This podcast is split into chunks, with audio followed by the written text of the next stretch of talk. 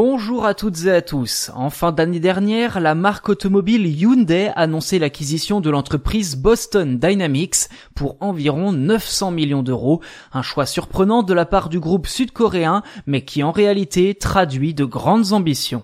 En effet, la robotique était déjà une activité de Hyundai, mais en rachetant Boston Dynamics, le groupe dévoile clairement une nouvelle stratégie de développement basée sur la robotique. Ceci dit, reprendre ce fleuron américain est un véritable pari. Google a notamment eu de grandes difficultés à trouver une utilité pratique pour ses robots dans ses différentes activités avant finalement de revendre l'entreprise.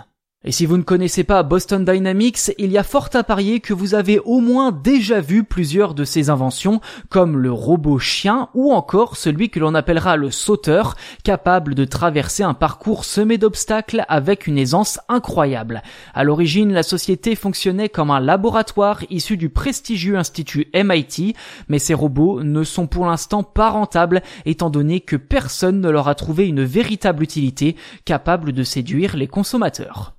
Désormais que Boston Dynamics est sous pavillon sud-coréen, tout pourrait s'accélérer. L'entreprise viendra compléter la division Hyundai Robotics, créée en 2018 afin de développer la mobilité aérienne urbaine. Au CES de Las Vegas il y a deux ans, Hyundai avait notamment dévoilé un étonnant concept de voiture à quatre roues fixée sur des jambes articulées.